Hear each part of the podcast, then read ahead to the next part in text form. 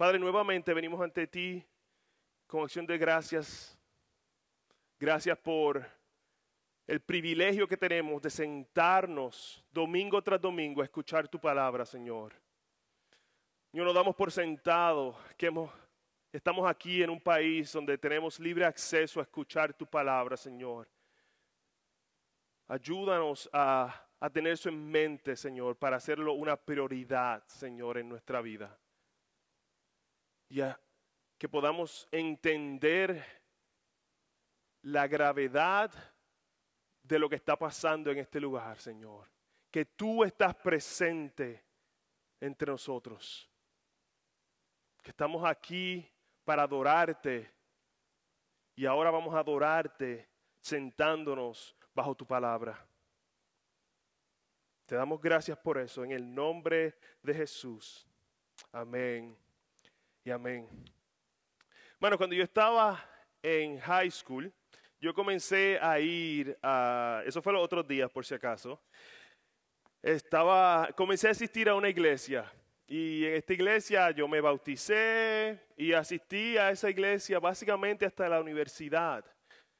Pero en la universidad como que aunque yo iba a la iglesia, mi corazón eh, comenzó a, a irse a la deriva como Jonás, en muchos aspectos comencé a huir de la presencia del Señor. Yo pensaba que, mi idea de lo que era la buena vida era lo mejor y era mejor que el plan de Dios para mí. Un domingo, luego que me mudé a los Estados Unidos del 2002, yo estaba sentado en Grace Community Church, como lo había hecho por varios domingos consecutivos después de mudarme. Y yo no recuerdo nada especial antes del servicio, no recuerdo que haya pasado nada en particular, nada cambió ese domingo. Pero algo pasó esa mañana. Mientras Bob predicaba acerca de Lázaro y el hombre rico y nos dio una imagen de cómo el hombre rico estaba en su desesperación y pedía mojar su dedo para poder ponerse una gota de agua en su lengua para que calmara su sed. El pensamiento vino a mi mente. Ese soy yo. Yo estoy viviendo en los Estados Unidos como un rico, viviendo para mí. Yo soy un pecador. Merezco muerte y merezco el infierno. Yo recuerdo el sentimiento de desesperación al darme cuenta que eso era lo que me esperaba. Eso era lo que me esperaba porque yo había huido de Dios. Mi pecado pasaba por mi mente como una película. Mi pecado, que antes no producía ningún tipo de remordimiento, en ese momento me cayó como un camión de bloques encima. ¿Qué pasó esa mañana? El Señor me trajo de regreso. Bueno, yo no lo estaba buscando, pero el Señor me alcanzó con su gracia. En su determinado momento, Él me trajo a Él. Él me mostró su gracia y su misericordia. Él capturó mi corazón y en ese momento regresé a Él. Y aunque en ese momento yo no entendía muchas cosas, algo que era claro para mí era que mi pecado me hacía merecedor de la ira de Dios. Sin embargo, cuando regresé a Él, lo que recibí fue gracia. Yo no la merecía, pero eso es exactamente por lo que es gracia. Como dice Jerry Bridges, nuestro peor día nunca es tan malo como para que estemos fuera del alcance de su gracia. Su gracia nos alcanza, su gracia nos cubre, su gracia nos sostiene y su gracia nos enseña a mostrar gracia a otros. Hermanos, ese es el mensaje de Jonás 2. Esto es lo que yo quiero que ustedes se lleven para ustedes en el día de hoy. regresamos al Dios que nos cubre con su gracia para que mostremos gracia a otros. Regresamos al Dios que nos cubre con su gracia para que mostremos gracia a otros. Por eso le puse el título del mensaje, el profeta pródigo. Porque Jonás que comenzó huyendo de la presencia de Dios, ahora regresa a su Señor. Allí en las profundidades del mar el profeta regresa a Dios, busca la presencia de Dios y recibe gracia inmerecida. Como el hijo pródigo regresa a su padre y recibe gracia, así el profeta regresa a Dios y la gracia de Dios lo cubre. Yo no sé, yo no sé el lugar que tú te encuentras en tu relación con Dios en la tarde de hoy. Yo no sé qué situaciones estás pasando.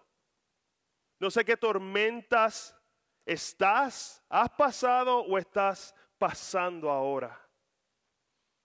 Tormentas que pueden haber sido provocadas por otras personas, enfermedades, situaciones, pueden haber sido provocadas por tu propio pecado, pero sea cual sea tu situación en la tarde de hoy, medita en esta verdad. Si regresas a Dios, su gracia te cubre. Si regresas a Dios, su gracia te cubre. Vamos a ver cómo el profeta nos narra su regreso a Dios en Jonás capítulo 2. Vamos a leer todo el capítulo. Jonás capítulo 2, comenzando en el verso 1.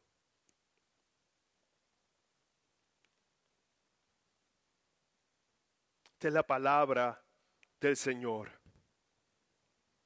Entonces Jonás oró al Señor su Dios desde el vientre del pez y dijo, en mi angustia clamé al Señor y Él me respondió. Desde el seno del Seol pedí auxilio y tú escuchaste mi voz pues me habías echado a lo profundo en el corazón de los mares y la corriente me envolvió. Todas tus encrespadas olas y tus ondas pasaron sobre mí.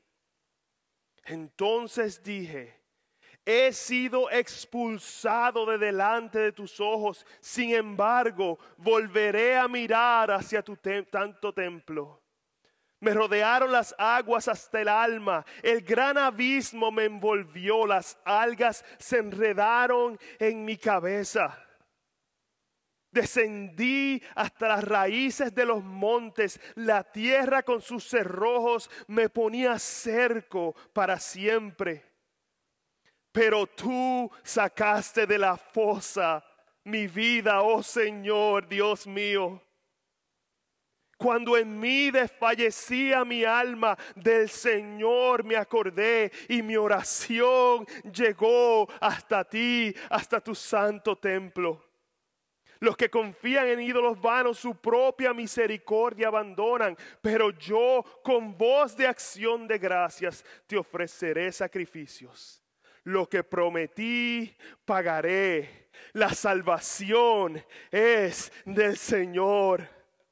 Entonces el Señor dio orden al pez y éste vomitó a Jonás en tierra firme. La última vez vimos el final del capítulo 1, vimos que nos rendimos a aquel que hace hasta lo humanamente imposible para lograr su propósito. Hermanos, el Señor va a lograr su propósito y Él quiere que el Evangelio de su gracia sea predicado en la ciudad de Nínive. Él tuvo compasión de Nínive. Y a través de todas estas cosas que hemos estado viendo que le estaba pasando al profeta Jonás, Dios le muestra su gracia para que ahora que Jonás ha experimentado su gracia personalmente, Él pueda ahora ir a la ciudad de Nínive y mostrarles misericordia. Regresamos al Dios que nos cubre con su gracia. Punto número uno, regresamos a su presencia. Regresamos a su presencia. Verso uno, entonces Jonás oró al Señor su Dios desde el vientre del pez. El capítulo 2 comienza con esta palabra. Entonces, Jonás en el capítulo 1 recibió la palabra de Dios, decidió bajar a Jope para salir para Tarsis y huir de la presencia de Dios. Oh hermanos, pero no podemos escapar de la presencia del Dios que ha puesto sus ojos en nosotros. Dios orquestra todas las cosas para cumplir su propósito en nuestra vida. Pero Jonás ya había determinado que él no se iba a someter, que él no iba a hacer la voluntad de Dios. Y cuando los marineros le dicen, ora a tu Dios, y ellos estaban clamando a su Dios, Jonás no hace nada.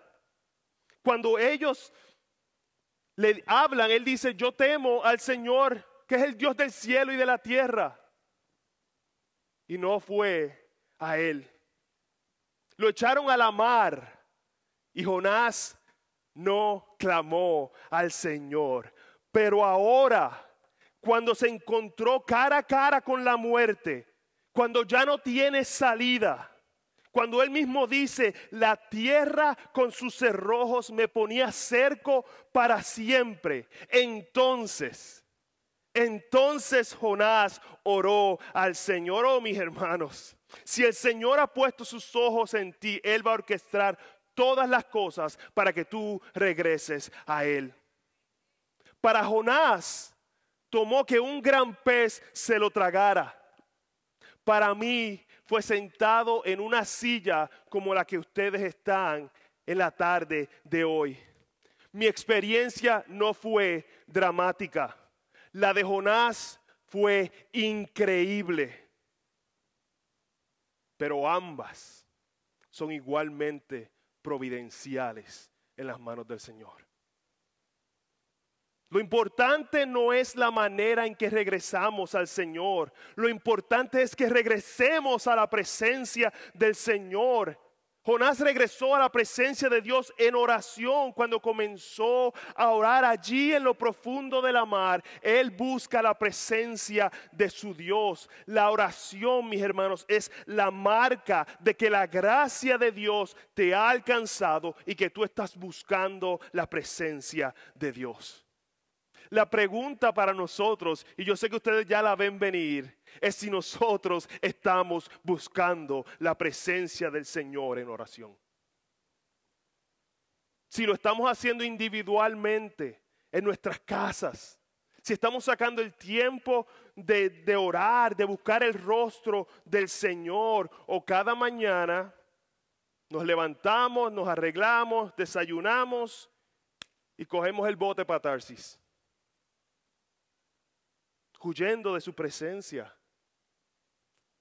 Y no solamente estoy hablando de si le traemos nuestra lista de demandas y de las cosas que queremos, aunque debemos venir al Señor con nuestras peticiones, con nuestras oraciones, y Él nos escucha, mis hermanos, pero no puede terminar en eso. Estamos llamados a tener comunión con nuestro Señor. Es una práctica para ti orar antes de tomar decisiones importantes en tu vida. Es una costumbre para ti agradecerle al Señor por todo lo que tienes. Vienes a Él agradecido por su gracia para contigo. Vivimos perplejos buscando la presencia del Señor porque estamos tan asombrados que Él haya tenido misericordia con nosotros. Bueno, buscamos al Señor individualmente, pero también buscamos regresar a la presencia de Dios como comunidad. Esto que estamos haciendo es lo más importante que podemos hacer y es lo más importante porque estamos en la presencia del Señor en el día de hoy. Por eso llegamos aquí los domingos con una actitud de oración, buscando su rostro, convencidos que el Señor, creador de los cielos y de la tierra, está en este lugar con nosotros. Más que venir a encontrarnos con nuestros amigos, debemos llegar aquí con corazones expectantes de que nos uniremos a una miriada de ángeles a adorar a Dios en su presencia. Oh hermanos, y debemos buscar eso con tanta devoción, buscar estar en la presencia del Señor con todas nuestras fuerzas, que cuando lleguen visitas, cuando lleguen personas que no conocen de esta iglesia y escuchen el Evangelio, el Evangelio trabaje en su vida de tal manera que ellos digan, la presencia de Dios está en ese lugar. A eso estamos llamados. Regresamos al Dios que nos cubre con su gracia para que mostremos gracia a otros. Jonás regresó a la presencia de Dios en oración. Hermanos, pero el hecho de que Jonás regresara a la presencia de Dios fue el resultado del previo trabajo de Dios en la vida de Jonás. Verso 7. Cuando en mí desfallecía mi alma, del Señor me acordé y mi oración llegó hasta ti. O sea, Jonás dice en el verso 7 que cuando su alma desfallecía en el fondo de la mar, entonces se acordó de Dios y el Señor escuchó su voz, su oración. Sin embargo, no sé si se acuerdan el último versículo del capítulo 1 verso 17, vemos que Dios providencialmente ya había ordenado que el pez se tragara y salvara a Jonás. Antes de que Jonás se acordara de Dios, Dios se había acordado de Jonás. Dios ya había orquestado la salvación del profeta. ¿Qué significa esto? Obviamente vemos que no es que la oración de Jonás cambió el corazón de Dios. ¿Qué podemos decir entonces? ¿Que la oración de Jonás fue innecesaria? No. Santiago 5:6 nos dice, la oración eficaz del justo puede lograr mucho. Es la enseñanza de la Biblia. Entonces, ¿qué decimos, hermanos? Dios ha determinado que nuestra oración sea uno de los medios más efectivos para llevar a cabo su propósito. Esa es la realidad. Él ha determinado que nuestras oraciones nos llenen de fe a nosotros y sean el medio que Él utiliza para llevar a cabo sus planes eternos. En el medio del mar, para los efectos muertos, ahogado, Jonás regresa a Dios en oración y el Señor responde su oración. Le muestra a Jonás verdadera gracia y misericordia. Llena a Jonás de fe y al mismo tiempo Dios previamente había ordenado al pez que lo salvara en el preciso momento, no antes y no después, que se tragara Jonás y lo salvara de ahogarse.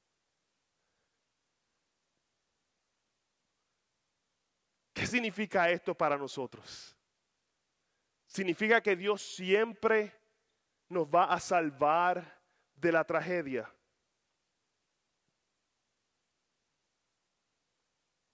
Obviamente no. Lo que significa es que sea en salud o enfermedad, que sea en riqueza o en pobreza, que estemos llenos de vida o que estemos en el valle de la sombra de la muerte, buscamos la presencia de Dios en oración y allí encontraremos su gracia. En la desesperación, en la incertidumbre, en medio de la tormenta, mis hermanos, no declaramos, no decretamos, no asumimos, sino que dependemos de aquel que orquestra todo para su gloria y para nuestro bien.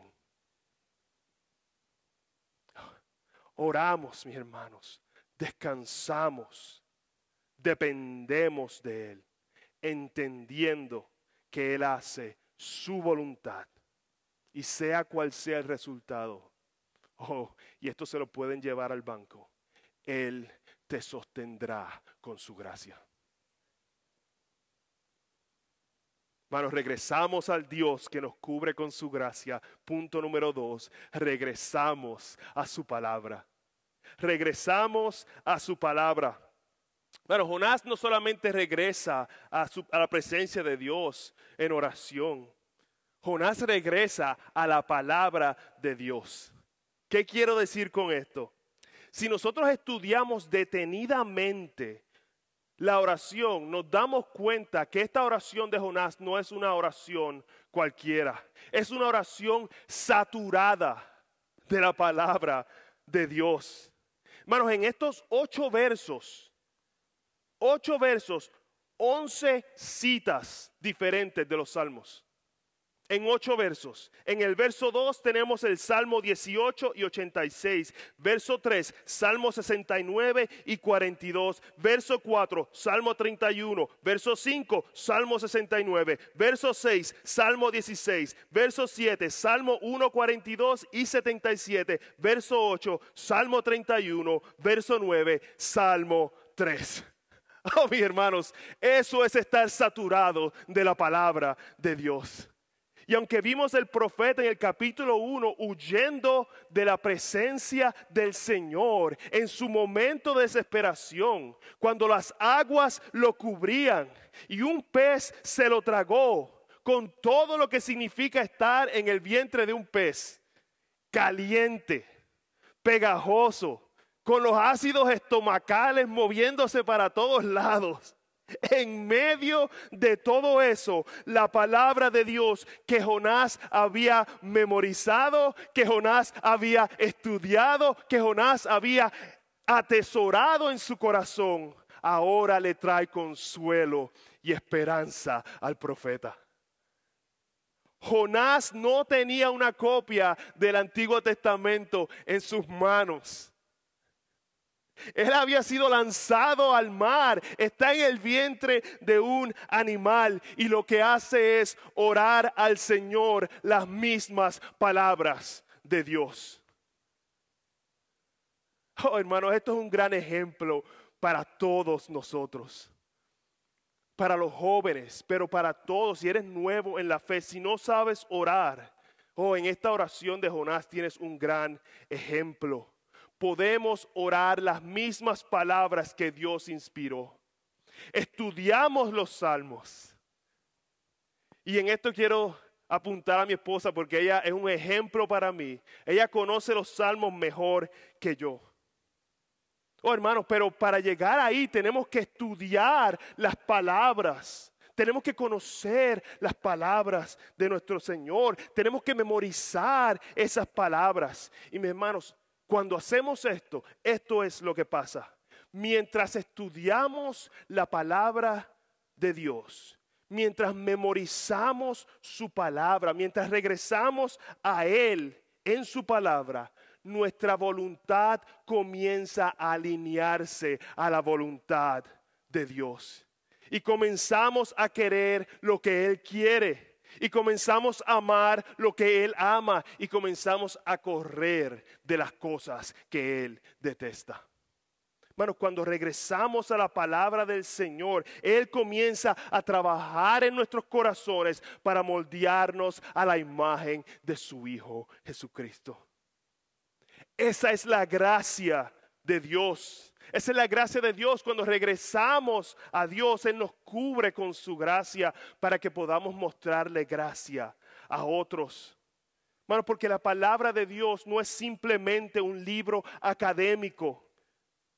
No es un libro que estudiamos para conocer datos solamente, para poder argumentar sobre el conocimiento. No, la palabra de Dios es viva y eficaz. Es la misma palabra de Dios y cuando la estudiamos es una lámpara a nuestros pies, es un bálsamo en nuestras almas.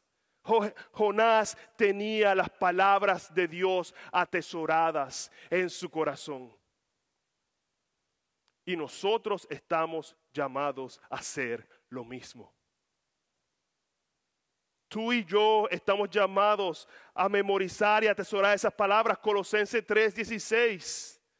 Que la palabra de Cristo habita en abundancia en ustedes con toda sabiduría, enseñándose y amonestándose unos a otros con salmos, himnos y canciones espirituales, cantando a Dios con acción de gracias en sus corazones. Que la palabra de Dios habite abundantemente en nosotros y eso es lo que nos va a sostener en los momentos de dificultad. Eso es lo que sostuvo a Jonás. Eso es lo que ha sostenido a los creyentes a través de miles de años. Y es lo que te va a sostener a ti aun cuando la muerte misma toque a la puerta, sus palabras nos muestran que su gracia venció hasta la muerte. Y mis hermanos, es la gracia de Dios que tengamos la palabra de Dios. Es la gracia de Dios que la tengamos que tengamos acceso a leer las mismas palabras de Dios. De hecho, uno de los juicios de Dios en el Antiguo Testamento para Israel era una hambruna de su palabra. Amos 8 nos dice, vienen días, declara el Señor, en que enviaré hambre sobre la tierra, no hambre de pan, ni sed de agua, sino de oír las palabras del Señor. La gente vagará de mar a mar, del norte hasta el oriente, andarán de aquí para allá en busca de la palabra del Señor, pero no la encontrarán. That's scary. Sin embargo, sin embargo, nosotros la tenemos y no la tocamos. No la abrimos. No la estudiamos. Todos estamos llamados a estudiar la palabra de Dios, pero mi reto en la tarde de hoy es para los hombres de la iglesia. Tú tienes que conocer tu Biblia. Tienes que atesorar su palabra y liderar tu casa de acuerdo a la palabra de Dios. Esa es la voluntad de Dios para tu familia. Porque estamos preocupados por la dirección que se está moviendo la cultura pero no conocemos ni atesoramos las palabras del único Dios soberano que tiene el poder para cambiar la dirección del mundo. No la conocemos. Y yo entiendo que no todos los días tenemos ganas de leer. Pero ¿saben qué? Cuando yo estoy enfermo, tampoco tengo ganas de tomar medicina. Y las medicinas son lo único que me van a hacer mejorar. Hermanos, la palabra de Dios es lo mejor para nuestra salud espiritual. No podemos crecer aparte de ella. Oh, hermanos, el diablo ha hecho un excelente trabajo haciéndonos creer que la Biblia es muy difícil de entender que tiene muchos errores, que es irrelevante, que es aburrida.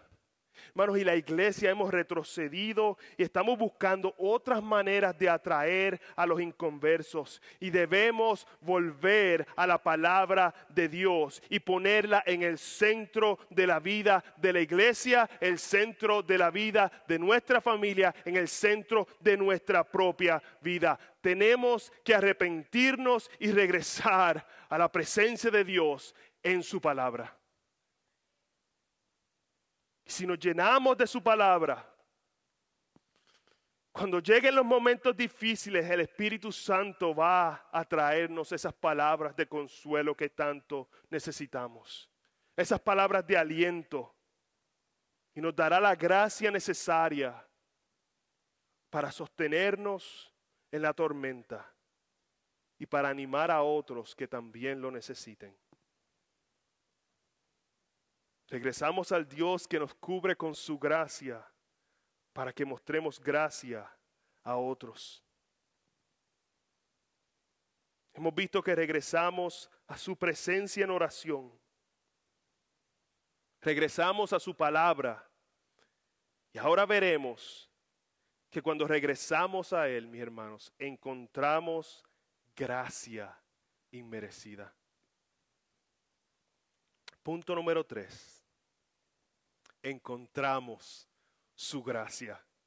Encontramos su gracia. Jonás regresó a la presencia del Señor, regresó a la palabra del Señor y encuentra la gracia del Señor. Si volvemos a su oración en el verso 3, dice, verso 3, pues me habías echado a lo profundo, en el corazón de los mares, y la corriente me envolvió todas tus encrespadas olas y tus ondas pasaron sobre mí. ¿Quién echó al mar a Jonás? ¿Quién echó al mar a Jonás? Capítulo 1, verso 15. Tomaron pues a Jonás, hablando de los marineros, tomaron pues a Jonás y lo lanzaron al mar y el mar cesó en su ira los marineros lanzaron al mar a Jonás. Pero cuando Jonás ora al Señor, él entiende que aunque los marineros son los agentes secundarios, Dios es el agente primario. Dios en su providencia fue el que echó al mar a Jonás. Él entiende la, providencia de Dios en acción. Y luego en el verso del 4 al 6, mis hermanos, Jonás en su oración nos describe su desesperación. Dice que las aguas lo rodearon hasta el alma. El abismo lo envolvió. Las algas enredaron su cabeza. La tierra con sus cerrojos me ponía cerco para siempre. En esta oración él recuenta cómo estuvo al borde de ahogarse. Jonás se hundió a lo profundo de la mar. A la vista de los marineros, Jonás murió tragado por el mar. El inocente que tiraron al mar murió para que ellos vivieran. Para Jonás su vida había terminado. Humanamente era imposible salir de esa situación, pero para Dios no hay nada imposible. Mientras tengamos aliento, nunca es tarde para regresar al Señor tu Dios. Verso 6b, pero tú sacaste de la fosa mi vida, oh Señor Dios mío. La gracia de Dios alcanzó a Jonás cuando por sus propias fuerzas él no tenía opción. Es ahí donde Dios muestra su poder en nuestra debilidad, cuando nos damos cuenta que no podemos hacer nada, que nuestros esfuerzos son inútiles y nos rendimos y regresamos al Señor como el Hijo pródigo que regresa a su Padre. El Señor nos recibe con sus brazos abiertos. Y ahora el profeta recibió la misericordia, la gracia de Dios. Ahora algo comienza a cambiar en el corazón del profeta. Esa gracia que lo alcanzó tiene un efecto. Verso 8, los que confían en ídolos vanos, su propia misericordia abandonan. Todo el profeta comienza a ver a los marineros y a los ninivitas no como paganos, no como enemigos, sino como hombres perdidos que necesitan de Dios, que necesitan de la misericordia de Dios, que han abandonado la gracia de Dios y piensan que pueden salvarse por ellos mismos. Y Jonás regresa y se consagra al Señor. Lo que prometí, pagaré. Él regresa a ese sentido de llamado que él había perdido cuando comenzó a huir del Señor. Hermanos, cuando regresamos al Señor, cuando regresamos a su presencia, cuando regresamos a su palabra, encontramos la gracia de Dios, nos rendimos a Él y podemos declarar con el profeta, la salvación es del Señor. Ese es el punto, mis hermanos. Ese es el punto. La salvación es del Señor. Él tiene misericordia de quien tiene misericordia. Jonás se dio cuenta que Dios tuvo misericordia de él en el fondo del mar. Cuando él no se lo merecía, en el vientre del pez, en las profundidades de la mar, la oración de Jonás no es gracias Dios porque yo no soy como esos paganos ninivitas. No, en el vientre del pez la oración de Jonás es, tú me sacaste del foso de la desesperación. Cuando yo merecía morir en el fondo del mar, olvidado del mundo, Tú me salvaste por tu gracia. Tú eres soberano sobre mi salvación y sobre la salvación de todo el mundo. Oh, en el capítulo 1 vimos a un profeta que dice, yo no voy a ir a predicarles a esos paganos. Ellos no son de Israel. Ellos son mis enemigos. Ellos no merecen la gracia de Dios. Ellos no son los escogidos de Dios.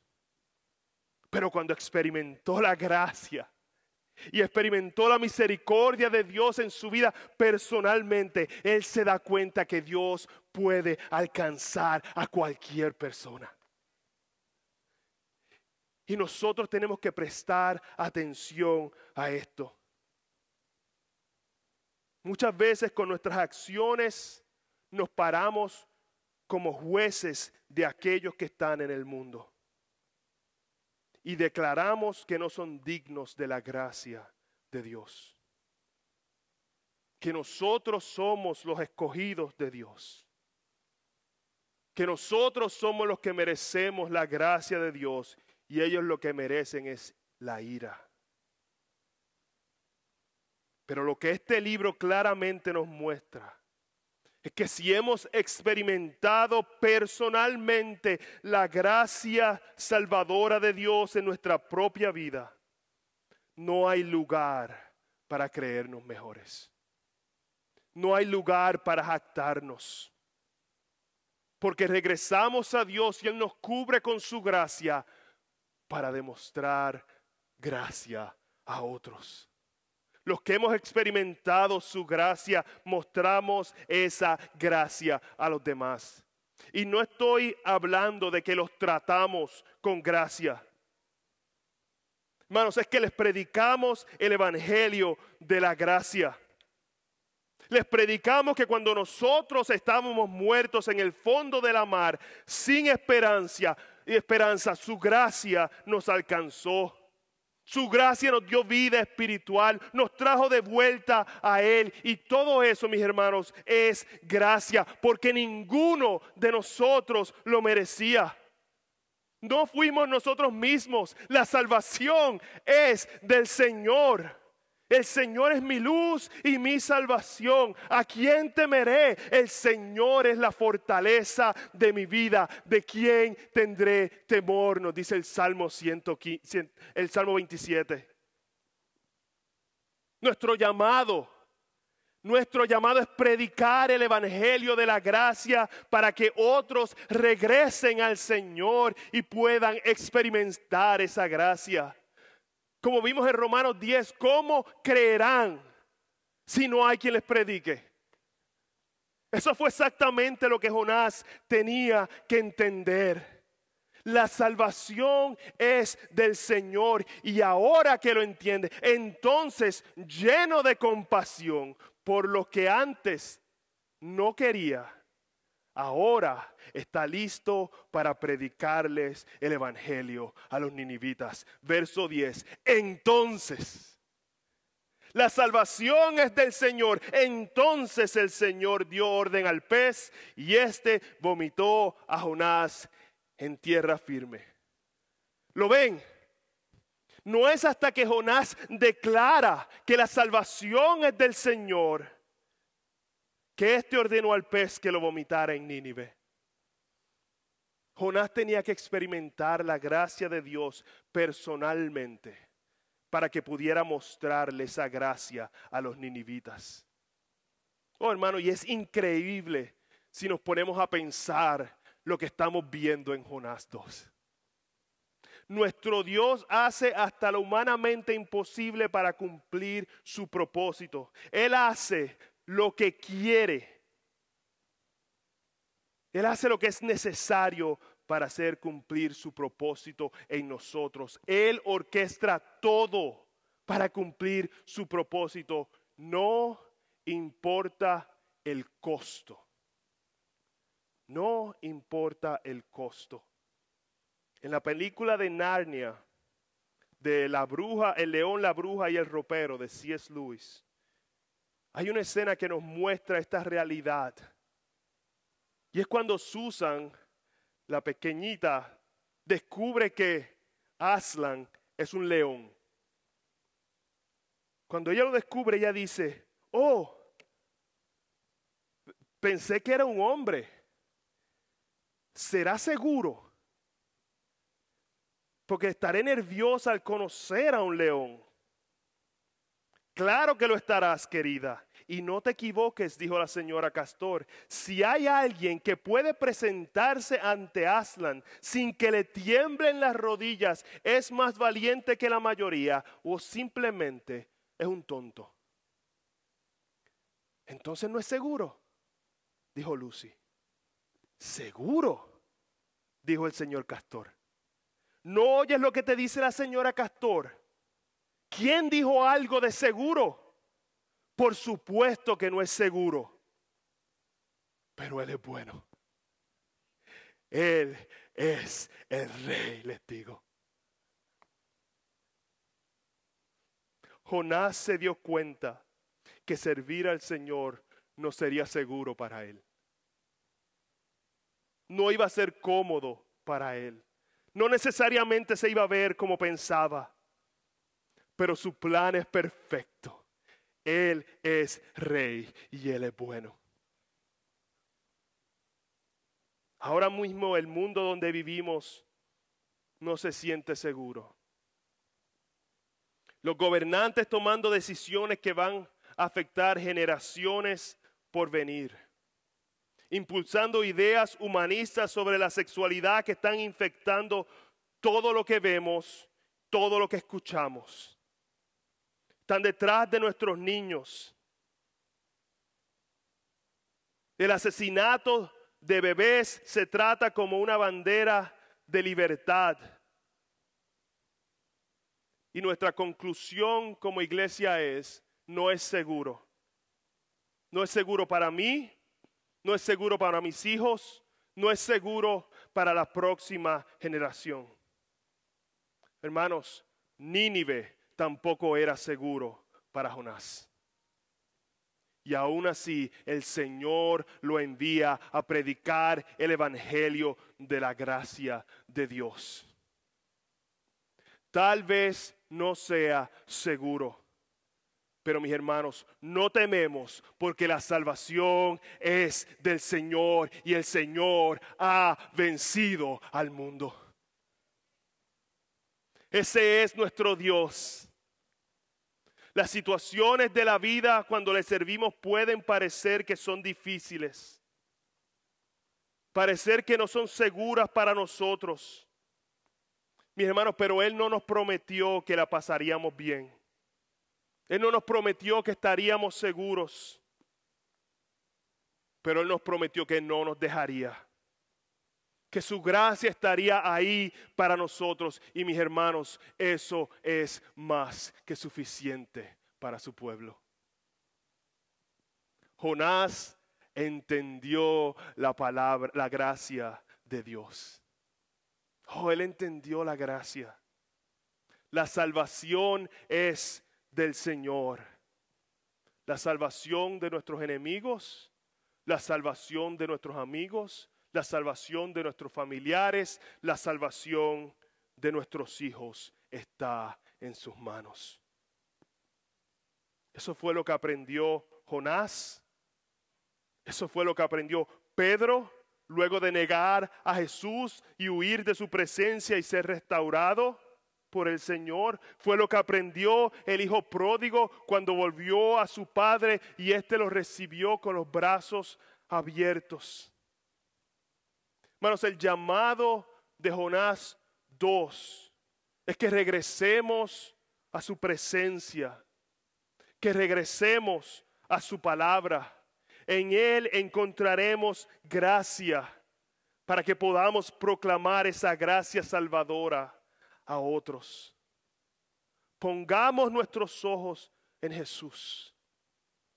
Él es nuestro mediador que hace posible que podamos volver al Señor. Iglesia, porque estamos en Jesús, tenemos acceso en oración al trono de la gracia de Dios. Tenemos confianza que Dios escucha nuestras oraciones porque oramos en el nombre de Jesús. No porque decimos en el nombre de Jesús, sino porque el creyente viene a Dios en oración en los méritos que Jesús tiene. No en nuestros méritos, en los méritos de Jesús nuestro Salvador tenemos acceso al trono de la gracia regresamos a la palabra de Dios y su palabra nos apunta al verbo de Dios, a Jesús quien dio su vida por nosotros, el verbo que se hizo carne, la misma imagen de Dios. Él vino a salvarnos y si estamos en Él no tendremos sed jamás. Jesús es la muestra de la gracia y el amor de Dios más claro que podemos tener. Jesús es la gracia de Dios y solo a Él predicamos. El Señor Jesús, el león de Judá, el que hace posible que regresemos al Señor y que Él nos reciba con los brazos abiertos, con gracia y amor. Iglesia, regresemos. Regresemos al Dios que nos cubre con su gracia para que podamos mostrarle esa gracia a otros. Porque mis hermanos, la salvación es del Señor. Oremos. Oh Señor,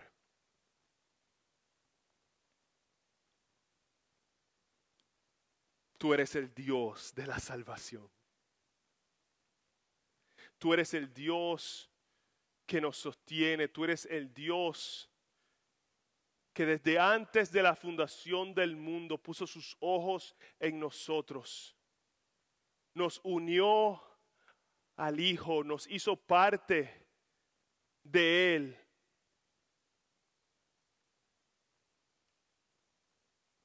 Y en un momento específico, cuando todos estábamos en el fondo del mar, ahogados, sin vida, tu Espíritu Santo nos alcanzó. Tu Espíritu Santo abrió nuestros ojos espirituales para ver la belleza del Evangelio, para que podamos regresar a Él, para que podamos regresar a aquel que nos creó para adorarle y podamos tener acceso nuevamente a la presencia misma del Creador de los cielos y de la tierra. Gracias Señor por ese Evangelio. Gracias porque tenemos acceso al Creador de todas las cosas. Oh Señor, que tu iglesia nunca dé por sentado cuán increíble es que pecadores como nosotros podamos acercarnos al trono de gracia. Oh Señor, permite que podamos predicarle esa verdad a un mundo que lo necesita. Danos el coraje y el entendimiento para predicarle a aquellos que todavía están muertos en sus delitos y pecados, para que ellos experimenten tu gracia también. En el nombre de Jesús oramos. Amén y amén.